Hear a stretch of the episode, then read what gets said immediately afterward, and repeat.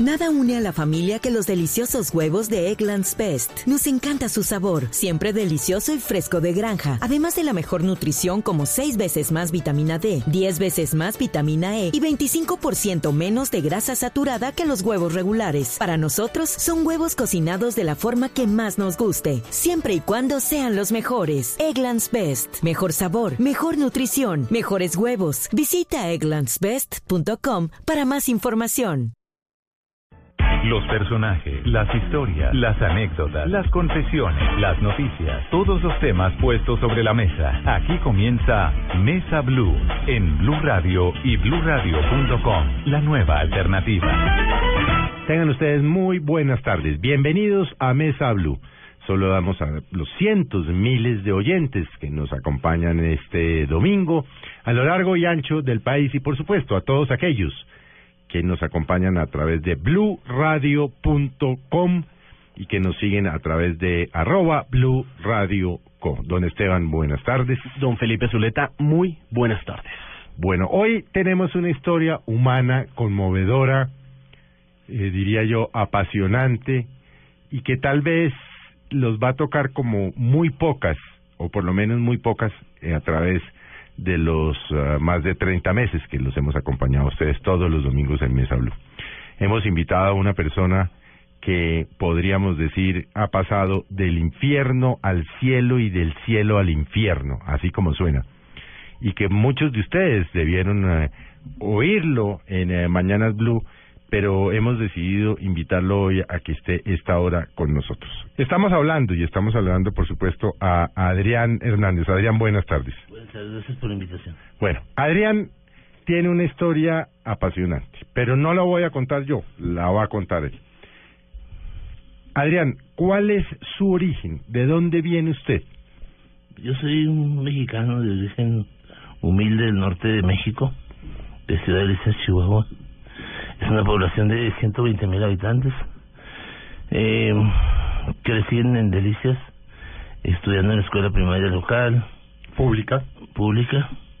Eh, fui un niño con una familia eh, muy pobre financieramente hablando. ¿Qué hacían sus, sus padres, Adrián? Mi papá era, fue albañil toda su vida.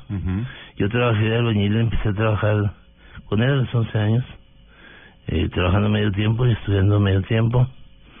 Eh, no dejé de trabajar hasta hasta que dejé de trabajar a los 48, 49 años.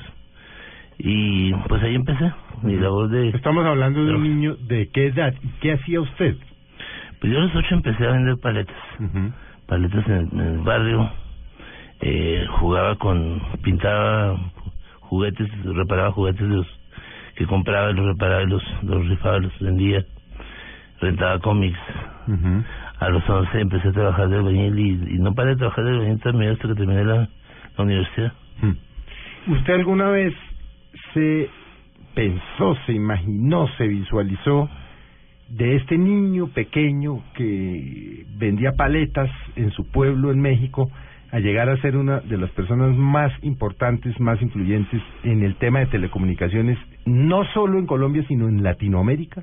¿Alguna vez pensó que eso se le daría? No, realmente no. Yo creo que lo, lo importante que, que sucede a esa es que tengo muchas ilusiones. Yo me acuerdo que algún día fui a visitar a mi padre que trabajaba en el centro de la ciudad reparando alguna muro, alguna alguna obra estaba haciendo. Y me encontré un personaje bajando de un auto en un hotel, que es el único hotel del pueblo, eh, muy elegante, vestido de, de, vestido como dicen acá en Colombia, con corbata, con su maletín. Y me imaginaba un día viviendo yo así, vistiéndome así y trabajando como gente importante. Mi mamá pasábamos, mi madre y yo pasábamos por el centro del pueblo y había dos bancos, eran Banamex y Bancomer, con grandes videos y adentro veía el gerente sentado dirigiendo a su gente. Y mi madre me decía, un día te quiero ver así, dirigiendo gente en una oficina. Era básicamente años de niño. Adrián, ¿y usted cómo es que pasa de ser un contador humilde, de, manejar la contabilidad de una pequeña ferretería y se dispara llegando eh, a Telcel y empieza esta carrera vertiginosa que lo lleva al éxito total de ser eh, el, eh, si me permite la expresión, el duro de las comunicaciones en Colombia y en buena parte de Latinoamérica. Bueno, realmente lo que tenía era mucha ambición, muchas ganas de crecer. Yo, yo creía que lo, lo importante en la vida era tener mucho poder y mucha plata, mucho conocimiento. Eh, fui muy diplomático al inicio con trato con mis compañeros. Entendí muy rápido, muy pronto, muy joven que, que tenía que compartir con ellos mi, lo que yo sabía para que ellos compartieran conmigo y, y luché porque mis cuadros, la gente que, que eran mis subordinados y mis compañeros de trabajo, trabajáramos en equipo, que pudiéramos compartir, les decía, hagámoslo por egoísmo, para aprender más, porque si no nos damos la oportunidad de enseñar, no vamos a, a darnos la oportunidad de aprender y no vamos a salir de aquí. Tuve buenos jefes, me tocó gente que me que me entrenó, que me que me guió.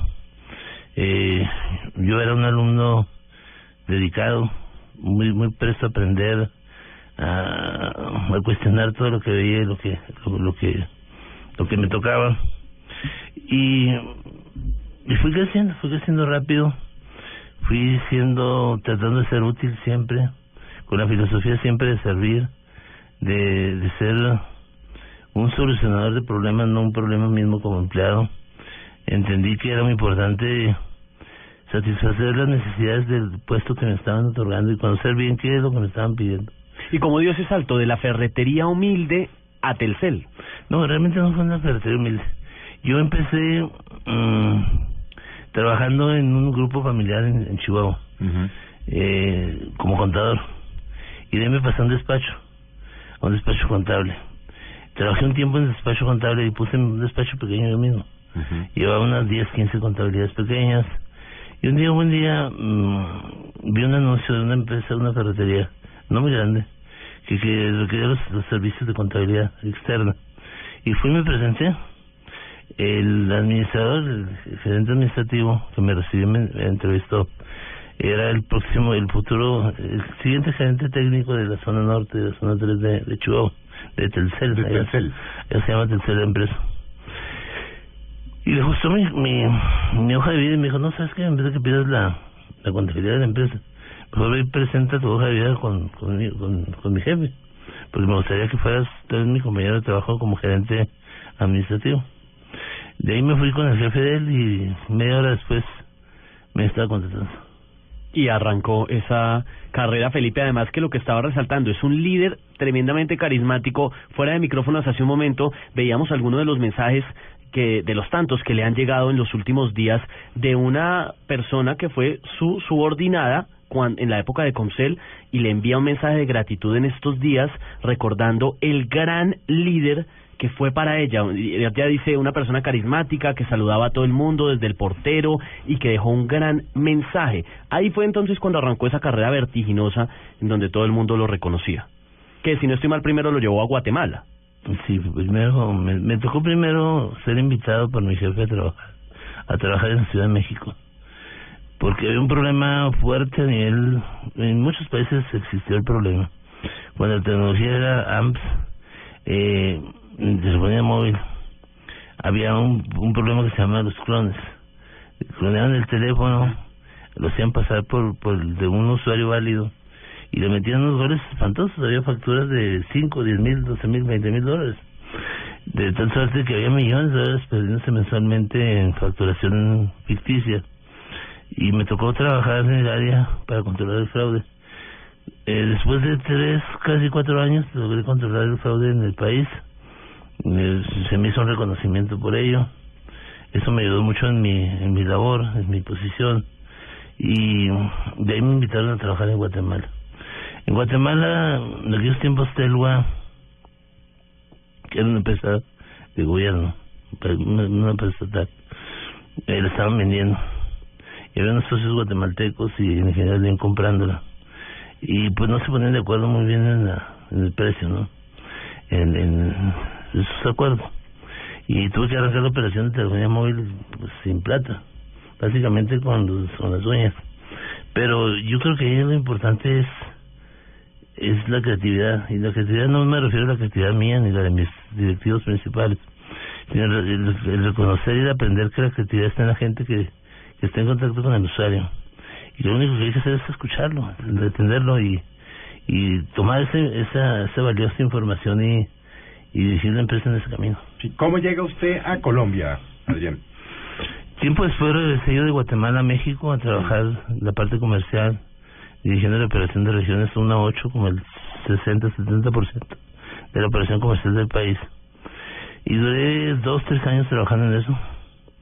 Cuando se surge, surge la posibilidad de comprarle, que el ingeniero Lim compre a la, la operación de... Sí, estamos hablando, debemos recordar eh, y hagamos un poco de historia para quienes eh, no recuerdan. Estamos hablando de los inicios de la telefonía móvil. Tal vez, eh, Adrián, usted me corregirá a principios de los 90. 90. que arrancó primero con eh, 94. 94, arrancó primero con Celumóvil, que era una empresa del grupo Santo Domingo, posteriormente vinieron los canadienses, compraron la participación de los Santo Domingo y posteriormente vino el grupo Slim y constituyó Comcel, lo que conocimos pues hasta hace unos años como Comcel, y ahí aparece usted Ahí aparece. en la telefonía en Colombia. Sí, me mandaron a participar en un equipo de trabajo que venía a revisar los mm, la operación completa, el due diligence de, de la parte O operativa sea, la, la- la debida diligencia para para para cuando iban a comprar. para fijar un precio. Mirar cómo estaba la empresa y fijar un precio. Yo me encargué de la parte comercial y de la parte operativa. Eh, participamos cinco o seis meses, digamos, y veníamos. Y un buen día me ofrecieron la, la presidencia de la compañía y me vine a Colombia. Bueno, ¿cuánto cuánto tiempo trabaja usted en Comcel? Bueno, entre otras cosas hay que decirlo que eh, Comcel hoy claro y tal vez es hoy es el, el- lo que es porque ustedes están oyendo a la persona que lo proyectó, lo proyectó a 15 o 20 años. ¿Cuánto tiempo trabaja usted con el grupo Slim, con el ingeniero Slim y con su gente, pues con eh, siendo presidente de Comcel? Yo, en términos generales, con el grupo trabajé 28 años. Sí, Y en, en, en Colombia fueron casi 10 años. Sí, bueno. ¿En qué momento de su vida, Adrián, porque, eh, es decir, usted me corrige si me equivoco, usted llegó a ser tal vez uno de los empresarios, si no el más importante de Colombia. ¿Usted se sentía así? Además, en ese momento, Felipe, que la, la telefonía celular era, digamos que la diva, la vedette de, de los negocios. Así es. Comcel era la empresa más grande, la única empresa que superaba a Comcel era Ecopetrol, que es estatal. Pues realmente como empresario no. La palabra me suena un poquito ostentosa a mí. Yo, yo nunca fui empresario, en esos tiempos fui un, un, un empleado, un funcionario. Sí. Bueno, pero era el como- presidente de la Presidente. segunda empresa más importante del país. Sí, realmente Privada, pues, digamos. existía un atraso en telecomunicaciones en, en Colombia. Eh, mientras los demás países de la región estaban en 36, 38, 40% de, de penetración. Es decir, 30, 40 usuarios por cada 100 habitantes. Colombia está en el 6, 7%. Esto ayudó mucho a que, hubiera una explosión de mercado. Pero lo importante aquí fue revisar estratégicamente qué era lo que faltaba, qué era lo que había que hacer para, para lograr que esa explosión se diera y para poder capturar la mayor cantidad de usuarios del, lado de Comcel, que fue lo que eh, hicimos en conjunto con un gran equipo de trabajo, con grandes ideas, con un trabajo muy creativo, muy enfocado en, en, hacer cosas nuevas, cosas diferentes, en escucharnos, en entendernos, en un, pro- un proyecto de mucha comunicación que generalmente a las empresas les falta mucho, el problema de la comunicación. Bueno, ¿y en qué momento se le empezó a enredar la vida? ¿En qué momento usted sintió, dijo, eh, se me enredó la vida?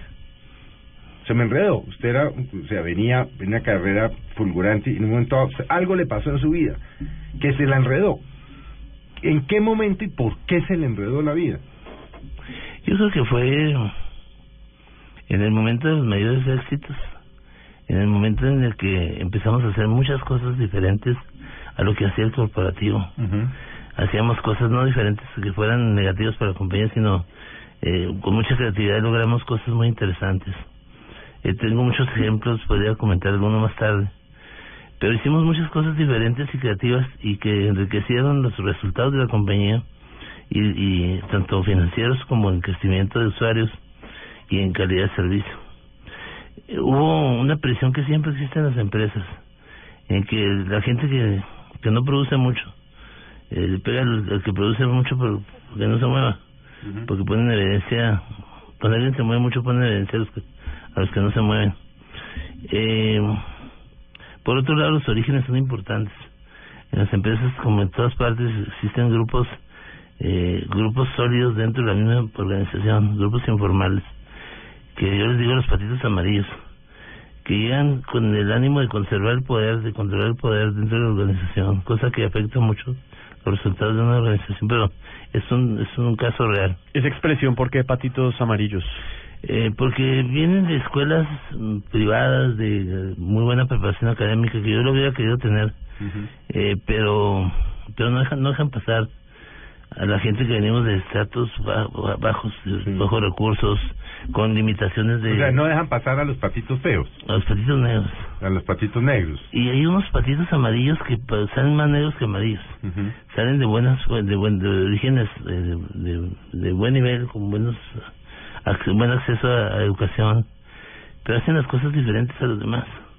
Y cuando alguien empieza a hacer las cosas diferentes a los demás y logra el éxito, los que no se mueven se ven afectados, se ven amenazados porque se ponen en evidencia. Yo, en mi carrera, logré mantener mucha diplomacia, mucha prudencia, mucho cuidado en el manejo de mis relaciones, a pesar de los golpes que me ponían yo aguantar y poner, me ponía de lado porque no me pegaban tan duro y seguía avanzando. Pero llegó un momento en que el poder, el dinero, los elogios, la vanidad se descuelga. Como decimos en Colombia, se creyó el cuento. Me creyó el cuento. Ese es el peor. Se creyó el cuento porque usted lo invitaban los ministros, se interrelacionaba, iba a cócteles, iba al country, iba al con, iba al jockey, y lo invitaban a jugar golf, eh, andaba en carros elegantes, o sea, era el chacho, como decimos aquí. Y usted se empezó a creer el cuento. Sí, la novela me la creí. Sí, eso pasó, mm, perdí diplomacia. ¿Eso qué quiere decir en la práctica? ¿Empezó a atropellar? no atropellar, empecé a devolver los golpes que me ponían. Sí. Diciendo que... Se cansó que se la montaran y empezó a devolver con firmeza los ataques. Pero este de una manera un poco inteligente. Poco inteligente. Claro, porque con, todo ese poder que usted tenía... Pero, eso es interesante, porque es que esto es una, es una vivencia para quienes lo están oyendo y que pueden ser patitos amarillos o negros. Cuando usted dice de manera poco inteligente es, deme un ejemplo de cosas que le pasaron concretas, que alguien lo atacó y usted así hizo qué. Mire, por ejemplo, cuando llegué a, Colombia, me encontré con un problema, por ejemplo, con las facturas de postpago. Sí. La gente consumía, su, hacía su consumo mensual, pagaba en el banco, pagaba en varias partes, teníamos un montón de puntos donde podía pagar. No lo suficiente, pero teníamos y no estaban conectados, no había comunicación entre los puntos de pago y, y, la gente de, de, aplicación de pagos de la empresa. Por consecuencia, tenemos una cantidad de pagos no reconocidos enorme. Gente que había pagado, le habían suspendido el servicio, se molestaba con justa razón. Un mal servicio. Para hacer un, un, arreglo rápido, lo que pensamos y revisamos es poner puntos de pago y servicio en los puntos mejor, los mejores puntos de, de, venta del distribuidor, cosa que no se ha hecho en ninguna operación de América Móvil.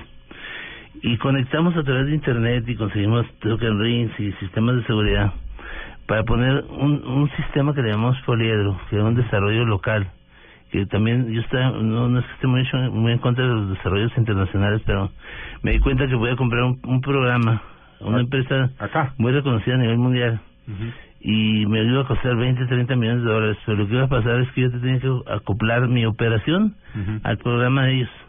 Porque ellos iban a dar, tenían tantos clientes tan importantes que me iban a tratar como de segunda y me iban a dar respuesta cuando quisieran. Eso me pasó en Guatemala. Para evitar ese tema, contratamos jóvenes, de esos jóvenes brillantes, recién salidos de, de, la universidad en programación. Y me, me programaron por eso eh, hecho en casa, adaptable a las necesidades de los colombianos, de nuestro estilo de trabajo, muy adaptable y, y, de bajo costo. Y además me permitía dar un poquito más de empleo de manera local.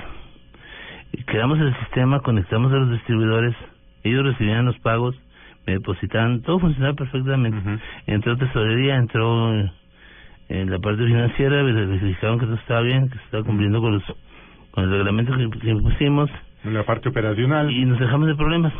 Adicional a eso nos encontramos con que la, la, la cajera se equivocaba al capturar el número que estaba pagando. Entonces nos equivocamos de quién pagaba. Para evitar el problema pusimos unos computadorcitos que todavía están. Usted mete el número celular porque el cliente siempre llega sin factura, se dejaba en la casa. Sí. Y sale, sale el recibito con un código de barras. Y la niña no se puede equivocar porque tiene una pistola en la mano que lee el código de barras y, y lo lee y aplica el pago. Inmediatamente se le activa su línea telefónica, casi inmediatamente. Logramos estandarizar ese sistema. Y un día vino alguien de finanzas de México y se le ocurrió que eso no era parte de la política de la compañía. Ah.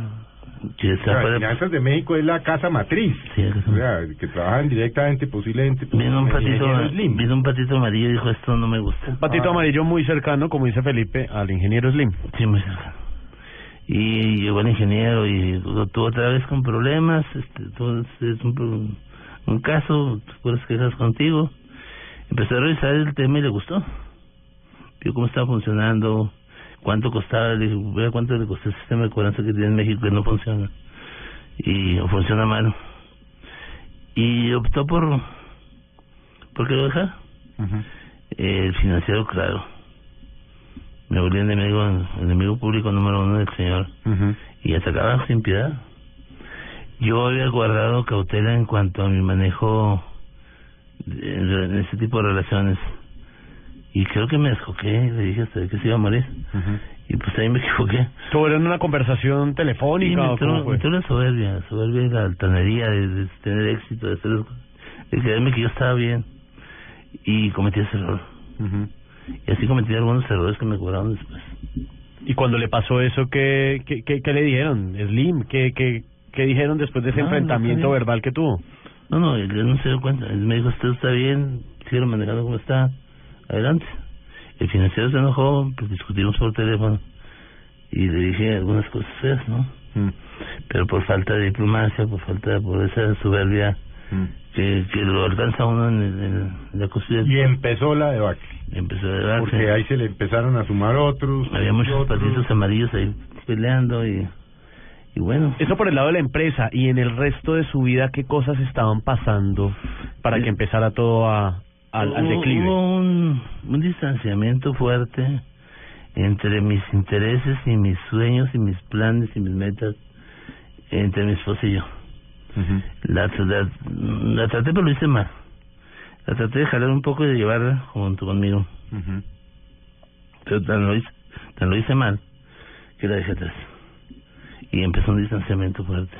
O sea, eso empezó a afectarle su vida personal y familiar. Sí, luego con ese típico pretexto latinoamericano Mm. de que porque me, pues, me, estás dando un poquito mal en la casa con justa razón. Yo me voy de vaguito por otro lado. Sí. Pues empecé a justificar cosas que no, no son justificables. Empecé a a tener Rela- mozas. relaciones este, extramatrimoniales. A no estar preocupado por sus hijos. No, sí estoy preocupado. Siempre, tus, hijos siempre Sí, estuvieron siempre ahí. que ellos. Trago, Bastante. cócteles, trago, fiestas, Fiestas, sí. adulaciones en exceso. en exceso. Y se fue enloqueciendo, como decimos popularmente. Sí, así es. Lo uno lo llevó a lo otro y viceversa. Sí, aunque en realidad mm, todo es, no, no es justificable. No, es que No, no, no, no, yo no entiendo, Yo- yo- me está yo- contando la historia, no se está justificando. que, que lo que hice lo hice porque lo quise hacer y porque nadie me forzó para hacerlo. Mm. Y con la conciencia clara de lo que estaba haciendo, entre comillas. Porque ahora me doy cuenta más de los errores que cometí de lo que me hubiera dado cuenta antes, pero bueno, en fin, uno tiene que dar la cara. Hay una cantidad de cosas que nos faltan por hablar y que vamos a hablar después de la pausa, pero es quiénes eran sus amigos, con qué personas se relacionaban, dónde están, en qué momento le dieron la espalda, cómo fue ese declive del que estamos hablando que inició en ese punto, qué pasó con su familia y una cantidad de Y cosas. una cosa que además es, eh, eh, pues, eh, digamos, interesante y es cómo uno de los hombres más poderosos de Colombia acaba viviendo en el cuarto de una pensión de un hotel en Bogotá, al borde del suicidio. al borde del suicidio, y aparece una persona y lo salva. Dejamos ahí y volvemos en un minuto con Adrián Hernández. Ya regresamos con Adrián Hernández en Mesa Blue.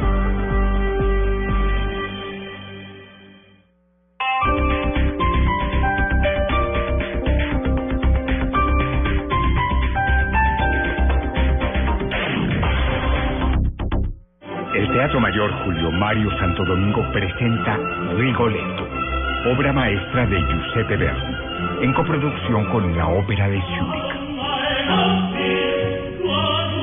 Únicas funciones martes 26, jueves 28 y sábado 30 de mayo, 8 pm. Compra ya tus boletas a través de primerafila.com.co y taquillas del teatro. Apoya Grupo Bancolombia y Grupo Energía de Bogotá. Invita a Blue Radio y Alcaldía Mayor Bogotá Humana. Más información y compra de boletería en www.teatromayor.org. Canciones alegres, optimistas, que expresan alegría, emoción. Este festivo, Alexandra Pumarejo presenta una edición más de Canciones para dedicar voy a traerles canciones que ustedes le pueden dedicar a una persona que tal vez está un poquito baja nota o simplemente porque uno quiere sonreír, quiere brincar por la casa. Canciones para dedicar este festivo desde las 2.30 de la tarde por Blue Radio y bluradio.com. La nueva alternativa.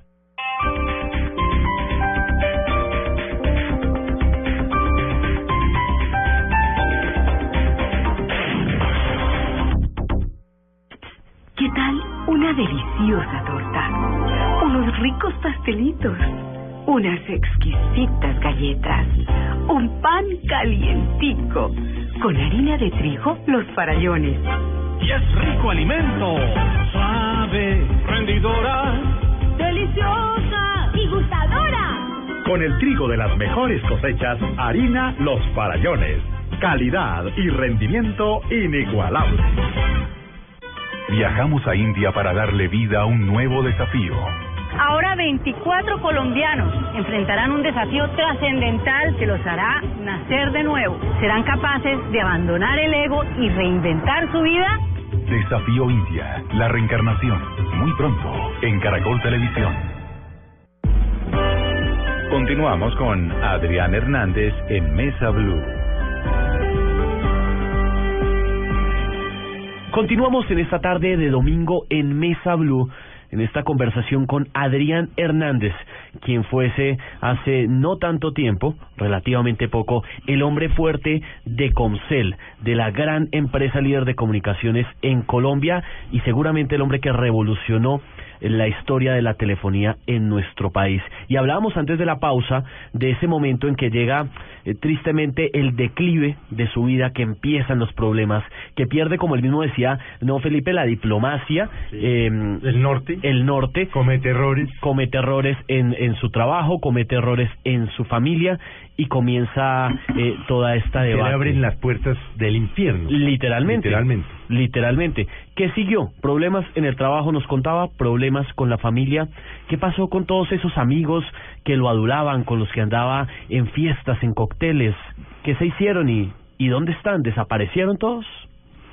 Pues sí, desaparecieron. Se fueron los amigos. Eh, dicen que cuando el dinero sale por la puerta, el amor sale por la ventana, ¿no? Así es. Eh, sí, desaparecieron gente que... Es, gente que tiene un, estilo propio de vivir. Se acercan cuando hay dinero. Mucho patico amarillo lo rodeaba usted, ¿no? Mm. No en términos profesionales, sino en términos de amistad. Gente de, eh, esa que llaman divinamente, trato seis, y no sé qué, cuando usted ya no pautaba cuando ya no invitaba, cuando no, esto ya lo fueron abandonando. Esos ellos grises, Bueno, pero Adrián, ¿cómo, a ver, en qué momento de la vida usted se levanta en un cuarto? O sea, ¿cómo transcurre la vida de la opulencia a la vida de la pobreza? Acabando usted en un cuarto en un hotel en el centro de Bogotá. Mm. ¿Cómo, transcurre todo eso? ¿Qué, qué, qué pasó? Yo creo que cuando salí de Concel, inicié un viaje largo y costoso viaje de por el mundo. Es cierto que usted se quedaba en el Hotel Ritz de París y pedía champaña y... Sí. O sea, parte de la plata con la que usted salió de Comcel se la gastó en eso. Con el bono que le dieron cuando se fue de Comcel. en el Ritz de Londres también. Y en el Ritz, y vivía como un príncipe. ¿Cuánto dinero le dieron cuando se fue de Comcel? Yo creo que me gasté como unos 5 millones. 5 millones de dólares. Bueno. Y llega este viaje, esta opulencia de este sin ingresos ya, porque posiblemente no los tenía o no los tenía en las proporciones que los tenía antes de mí. Llega a Bogotá, Colombia, Sudamérica, tiene todavía una platica. ¿Y en qué momento acaba usted viendo en un hotel? Bueno, yo, yo regresé a Bogotá con muchas ganas de, de empezar algo nuevo. eh, me quedaba bastante plata para empezarlo. Y lamentablemente venía con Parkinson. El Parkinson me, me afectó muchísimo, me pegó donde debía pegarme en el ego, en la soberbia. Me, me, me quedaba encerrado días y días durante... Más emocional que físico. Más emocional que físico, porque me da vergüenza que me vieran que, que como tengo la voz ahora que a veces me tiembla, a veces se me entiende, a veces no se me entiende nada. Eh, mucho, a veces andaba jorobadito como el jugador de París. Eh, y me encerré, me encerré y empecé a gastar. La familia siguió con el mismo nivel de vida. Yo quise poner... Pero ya la familia en México. No, aquí. Seguía aquí la familia. aquí. Y yo les quise poner un frenito, ponerle un poco de freno al, al problema, pero ya lo había yo creado, ya, ya era difícil hacerlo. Empecé el matoneo con mi hijo porque lo, lo empecé a frenar. eh, los chiquitos pues no tenían problema. La señora porque... ¿Cuántos hijos? eh? Tres. Tres. Uno ya mayorcito y dos chiquitos. Dos chiquitos. La señora porque que- quería seguir gastando. Yo porque vivía en un apartamento bastante costoso en cuanto a servicios. eh, seguimos teniendo choferes y escoltas y vehículos blindados. Como si nada hubiera pasado, siguieron la vida. Sí, como si no hubiera pasado nada. Y y bueno, me, fui agotando ese año y medio con la esperanza de poder salir. Visité muchos médicos, no tuve duda, una respuesta en ningún lado. Mi esposa, como justa, no justa razón, aprovechó para darme matoneo, dijo que lo tengo ya. Este, siempre lo tuve bravo y alzado y creído y soberbio. Ahora lo tengo aquí acostado y débil, lo puedo pegar más, más, más, más duro, ¿no? eh, el hijo también molesto porque no puede gastar. Manos llenas. Pues también se, se bueno. Eh, cuando uno tiene la, la, la enfermedad de Par- Parkinson, uno se acaban las fuerzas de todo. Yo recientemente acabo de estar con la neuróloga la semana pasada y me contó una señora que, que estoy platicando con ella, que tiene Parkinson desde los 36 años de edad, cosa, cosa curiosa. Tiene 24 años de Parkinson. Y me dice la señora, pues es que no, no le quedan fuerzas de nada, ¿no? Realmente le quedan fuerzas para nada. No pelea uno por nada, se deja uno que se quiten todo. Y en ese momento les pasé las cuentas de, los- de lo poco que tenía en el banco, eh, de los ingresos que venían de la empresa, y se quedaron con ello. Y lo denominaron patrimonio familiar. Y me dijeron que, que no tenía derecho ni a que me hicieran desayuno, ni comida, ni hicieran. En esa situación estaba muy dura el matoneo in- interno. Que no me quejo ni me pongo de víctima, yo me, me creé esa situación interna en la familia. Y, y me salí un día. ¿Se salió de la casa? No, pero un día, primero, primero fui a ver una, una neuróloga, muy, muy, una muy buena neuróloga, no digo su nombre aquí, pero es una de las mejores doctoras que he conocido, muy joven, con una capacidad impresionante, una de las mejores expertas en Parkinson de, de Colombia y, de- y me imagino que del mundo. Y la señora me puso a caminar, me puso a correr y me puso a jugar tenis. Dos semanas estaba yo corriendo jugando tenis. Y la verdad me decía, "Oiga, usted se cae jugando tenis, no me caigo. Estaba feliz. Me sentí feliz, me sentí fuerte, volví a salir a la calle con la justificación errónea de que voy a hacer a salir con chicas aquí y allá porque porque tengo muchos años, muchos meses tirados sin hacer nada. Yo tenía tres cosas en mente, no sé si buenas o malas. Cuando estaba tirado en la cama decía, ¿cómo me gustaría hacer tres cosas últimas antes de irme? Me sentía que ya me estaba muriendo. Y decía, mm, quisiera tener una comida, una cenita en un restaurante, un restaurante, con una buena botella de vino blanco, vino tinto y listo. eh, salí con una chica bonita, al menos por última vez, y la otra no me acuerdo cuál era. Un día se levanta y yo me voy. Un día me levanto y era mi cumpleaños, y mi hija llegó corriendo, me dio un besito y salió corriendo, que asustada que no la vieran. El más chiquito también llegó, me dio un beso y se fue. Y eso ahí terminó la celebración familiar. Yo salí, le hablé a una amiga que tenía de muchos años y celebramos juntos. Y me fui, me perdí como tres días de celebración. eh, regresé y lógico que estaban molestos. Yo llegué una noche sin hacer mucho ruido, vi- vivía en una de las recámaras y me dieron el ultimátum de que me fuera. Y me fui. Me fui, agarré una maleta, eché lo que pude y fue todo lo que me llevé. eh, mi hijo estaba muy agresivo. Yo nunca fui agresivo ni, ni le falté el respeto nunca a mi padre. Padre, tampoco hubo razón para hacerlo. Pero me pareció que mejor era retirarme que, que provocar una, una, una situación fea de, de familia. Y salí y le hablé a una amiga y me dijo, vente, aquí tengo una cama en un lado, tú duermes aquí, yo duermo acá, y te pagas la mitad de la renta. Y era un hotelito, pues no feíto, pero no, no, no lugar... ¿En dónde? Eh, por la 26, por allá por la 26. con No comparable con el Ritz de Londres ni el Ritz de. París, por supuesto, ni con su apartamento en Bogotá. Con las bodegas. Mm, sí. Sí, no, no comparable.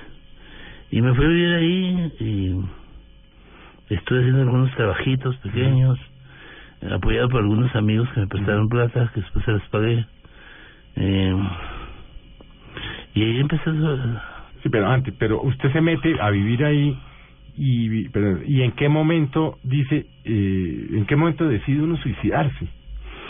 Ah, se, lo platico en un momento. Eh, el tema de, de qué trabajitos, asesoría, asesoría financiera, eh, consejos en cuanto al manejo. Todavía, la, todavía su vida seguía, digamos, entre comillas, un poco cuerda. Un poco cuerda. Sí, laboralmente funcionaba. Pues Sí. No en los niveles de antes, pero funcionaba. Sí, funciona. Y funciona todavía. Y funciona todavía. Eso, realmente, la preocupación de alguien que tiene Parkinson es llegar a un lugar y ve- que lo ven a uno como un tontito. Porque acostumbramos a, a, a sentir que la gente es lo que vemos. Y no es así. Y, y vemos físicamente a alguien temblando y hablando mal. Y uno piensa cómo tendrá el cerebro, ¿no? Pero la verdad es que el cerebro sigue funcionando bien. Claro. Sigue su evolución. Eh, un buen día sin familia, sin dinero. Desesperado. Acobardado. Porque es una cobardía quitarse la vida. Fui a misa, me, me justifiqué, compré unas navajitas, puse una botella de whisky cerca del, del baño, probé el agua caliente, hice mi plan. Eh, pero no fue no fue ahí precisamente en ese, en ese lugar, sino que yo salí de ahí porque la niña, yo le había pagado dos meses de renta y me salió con que tenía una visita de una amiga de, de que venía de Cali y yo tenía que salir de ahí. Saqué mis cajas porque mi familia me mandaba la, la ropa en cajas, ni siquiera en maletas. Y saqué, y le hablé un taxista amigo mío, siempre un buen taxista en, en esta ciudad. Y, y el tipo me dijo, no se preocupe, eso me paga. Y seguimos siendo muy buenos amigos. Y eché las cajas y dije, mira, no, no tengo mucha plata, pero traigo dos sándwiches para ti, dos sándwiches para mí, dos manzanas y dos Coca-Cola Light. Vámonos. Y nos fuimos a buscar apartamento. Increíble, andaba buscando apartamento. Ese sí fue un momento de de necedad o de no sé qué. Yo buscando apartamentos sin tener plata. Es curioso, ¿no? No, buscando techo. Pero sin tener plata. No importa, pero... Y, y me acuerdo que nos paramos en un parque y le dije, saque los sándwiches, Coca-Colas y vamos a, a almorzar. Y estábamos almorzando ahí sentados haciendo picnic en un parque. Cuando me habló una amiga que fue, fue una, tuvo una posición importante en la organización. Fue mi director de una área importante y me dijo, tú no te puedes quedar en la calle. Yo te voy a conseguir un lugar donde, estar. Y con sus eh, escasos recursos, esos son los angelitos que me mandó yo siempre. Eh, me consiguió un hotel modestito por ahí por la 112 con novena, algo así, cerca de la 15, cuando se va. Y me, me dijo, tengo para pagar tres días solamente. Pues eso es bueno, tres días. Ahí fue donde hice mi ensayo, donde puse la botellita, donde ya no me queda mucha plata, pues no me queda casi nada. Y me, me habló un amigo para invitarme a una reunión. Y dije, bueno, pues últimamente, como buen cigarrita, dice, me fui a la reunión. Y me tomé unos tragos, conocí a una persona muy, muy agradable, perdón. Esta, esta persona es el angelito del que usted habla. Es el angelito. Que es la, la mujer que vive hoy con usted. Sí. Y platicamos y platicamos. ¿La conoció en esa fiesta, en esa comida? Yo la conocía antes, de vista. Creo que no era que en la primera vez ni la segunda. Pero, La tercera fue la vencida. Pero intento feliz. Y... ¿Cuándo fue eso? E- ese, ese día del que habla. Uy, yo soy mal para fechas. Fue, Pero eso hace un, dos años, tres años. fue en abril del año pasado. Un año llevan. Un año. Y... Y bueno, cambié de opinión. Son... Ya no me voy a suicidar. Dije, no, ahí dejo la navaja y la botella, pues dudas. Me tomo un día más, voy a ver qué pasa. Y fui tomando días y días. ujú. Eh, conseguí algunos recursos. Había... Ayudé a unos amigos a contactar a otros amigos en unos negocios. Me pagaron un millón de pesos. Con ese millón de pesos pagué un poco más de días de renta. Eh, compré más pan para hacer sándwiches. Eh, más Coca-Cola Light y, y frutas para tener en la habitación donde comer. Y esa era su dieta. Esa era mi dieta. Frutas y sándwiches. Y de atún y Sí. jamón y unos Coca-Cola Light. Y el que es incuestionable Johnny Walker, este, Jack Daniel. Jack Daniels, de- ¿no? El, ¿no? whisky americano. Whisky americano. Y pasaron los días y una amiga, esa misma amiga me dijo, oye, hay una persona que, que te quiere ver, que quiere platicar contigo. Tiene una empresa que le servía con cel. Y te conoció a ti, yo no me acordaba de él. Me dijo, "Tú- el tipo dice que un día platicaste con él 15 minutos, que fuiste muy amable. Y yo, pero como yo pedirle apoyo a una persona que lo recibí 15 minutos y me conoce. Me pues él te quiere ver. Y fuimos a tomarnos un cafecito a, a un centro. Y pasé a, a saludar, platicamos un buen rato. El tipo se levantó y me vio triste. Él estaba triste por ver cómo estaba en la situación en que estaba. Fue y sacó un millón de pesos del, del cajero. Me los prestó. Y me dijo, yo hacer algo por usted. Esta persona me consiguió el apartamento donde estoy viviendo. Me pagó la renta ocho meses. Sin discutir. sin- nunca hice nada por él. Nunca le hice un Tuvo trabajo. una conversación en la vida, 15 minutos con él. Para que Usted ni se acordaba. Ni me acordaba. ¿Quién es? ¿Se puede contar quién es esa persona? No, no quisiera el nombre. Ok. Porque le puede afectar. Mm. Es una, un personaje caleño, tipo. Un gran tipo.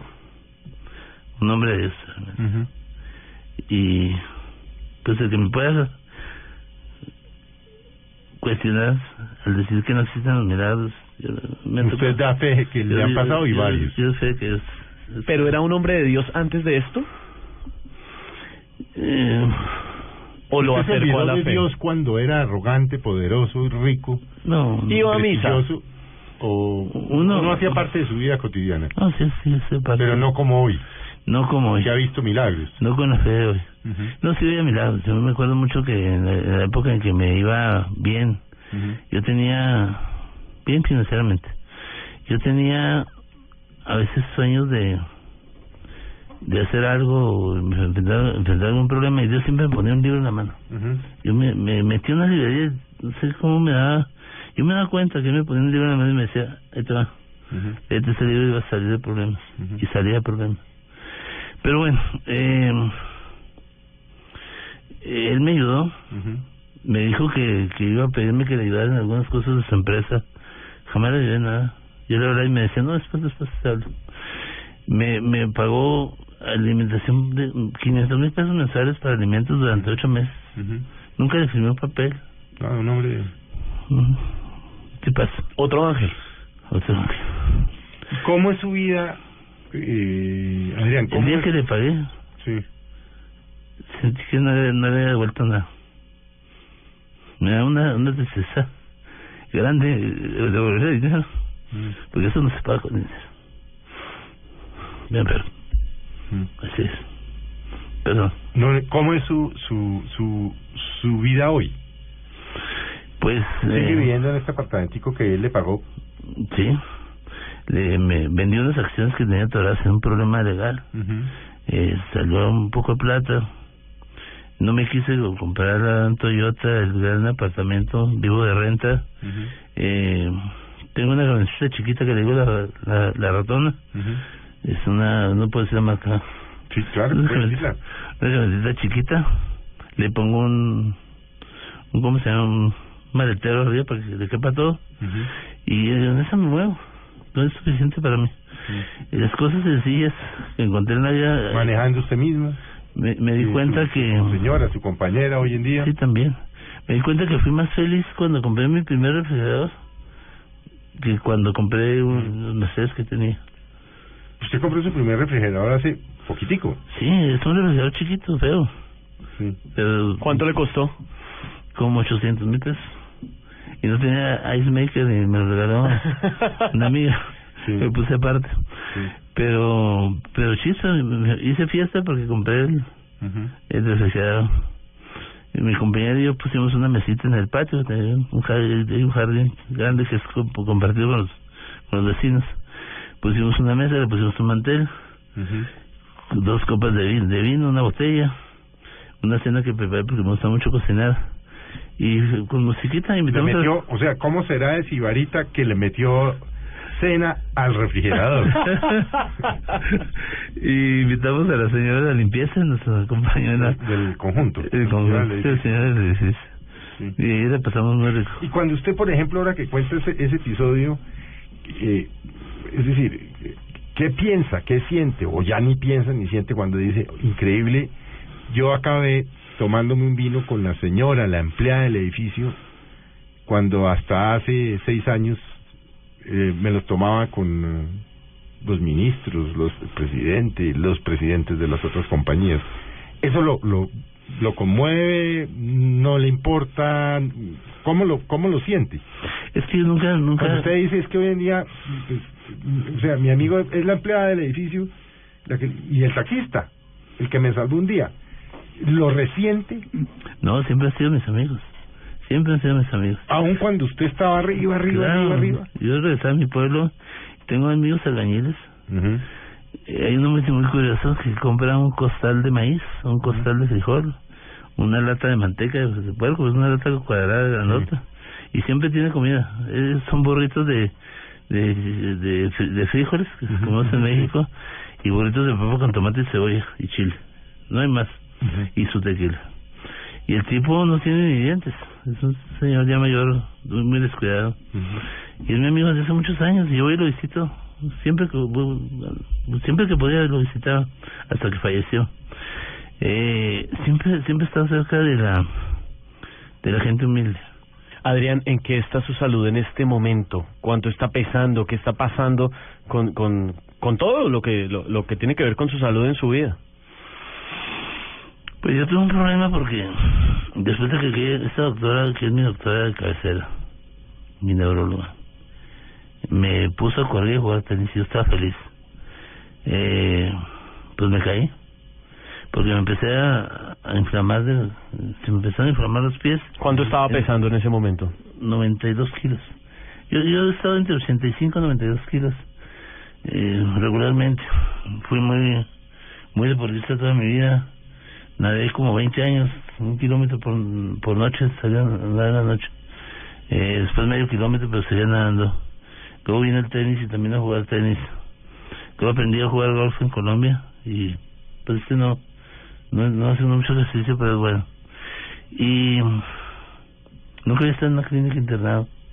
Nunca había tenido un problema fuerte de, o, o importante de salud. A pesar de que, pues sí, le pegaba duro el trago. Eh, me alimentaba, trataba de alimentarme bien, hacer ejercicio. Y, se empezaron a inflamar las. Fui con la doctora y me empezó a investigar de qué se trataba. Ella confió en que era un, un, problema del medicamento que me estaba dando y me, me lo cambió y siguió el problema. Eh, yo salí de, de viaje por ahí en noviembre, octubre, octubre, noviembre, cuando yo estaba muy malo. Eh, fui a México y llevé a mi, a mi novia a México. Viajamos por México, fue a ver a mi papá, fue a ver a mi hermana, antes de que falleciera. Su padre murió en enero, ¿no? Sí, lamentablemente. Y dos meses después su hermana, pero Sí, me- muchos golpes al me, tiempo. me dio duro. Y pues los visité y regresé.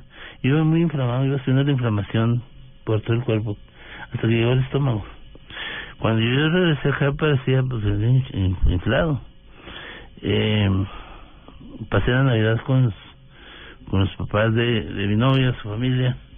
Mm, Es una familia muy muy espe- especial. Eh, y el día 2 de, enero me interné, me sentía muy mal. Me metieron a, me subieron a piso, eh, me pusieron medicamentos y cuando me besaron de mi padre me deprimí. Pero, y, y me dio un paro, paro respiratorio. Y me metieron a terapia intensiva. Estuve 18 días ahí, salí. Y me hicieron todos los estudios que te puedas imaginar. Todos, todos los que hay en el país. Me revisaron el, este, el corazón, los pulmones, el hígado, el páncreas, todo. Y no había ningún problema en nada, ni los riñones. Todo perfecto. Todo perfecto. Bueno, perfecto. Pues, ya Pues con- todo en buen estado. Bueno, pero en buen estado. buen estado. Y, y sigo sin saber a ciencia cierta si el problema de la acumulación de líquidos es problema de los medicamentos. Y hoy acabo de cambiar de medicamentos, me los cambió la neuróloga. Eh, creo que ha hecho una labor muy importante ella. Estoy muy agradecido y se juntó con un grupo de médicos también para, para diagnosticar que iban a cambiar. Y me cambiaron los medicamentos, espero que, Esperar a ver si resultan. que resulte. sí. Ya nos queda muy muy poco tiempo. Tal vez un- una pregunta, un par de preguntas finales.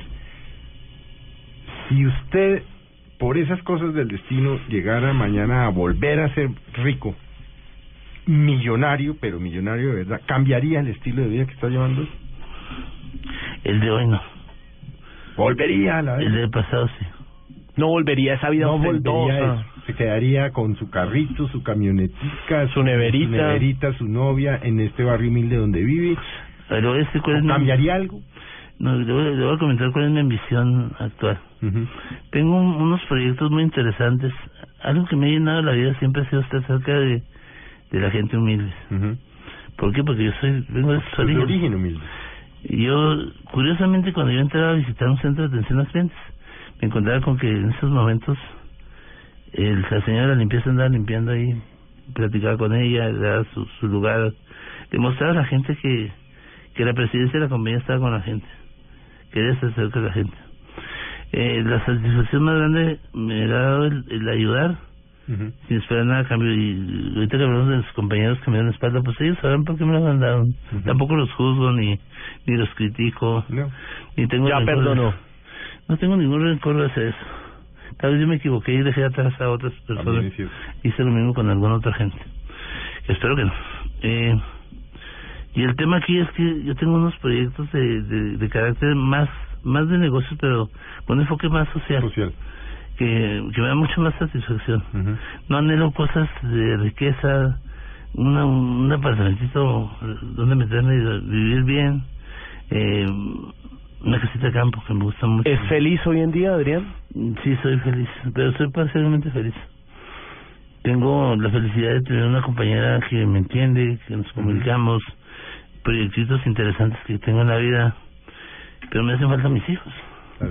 Es la parte que me extraña. Esos habrá que recuperarlos más temprano que tarde. Claro que sí. Bueno, pues Adrián, la verdad, muchas gracias por este testimonio tan conmovedor, humano, que es hay que tener cojones para, para, para contar públicamente pues esta, esta experiencia de vida, Adrián. Les da muchas gracias por haber estado con nosotros en Mesa Blue. No, muchísimas gracias por la invitación. Y bueno, pues por de verdad mi parte importante de su tiempo. Y esta es su casa, no señor, faltaba más. Usted sabe que esta es su casa, don Esteban.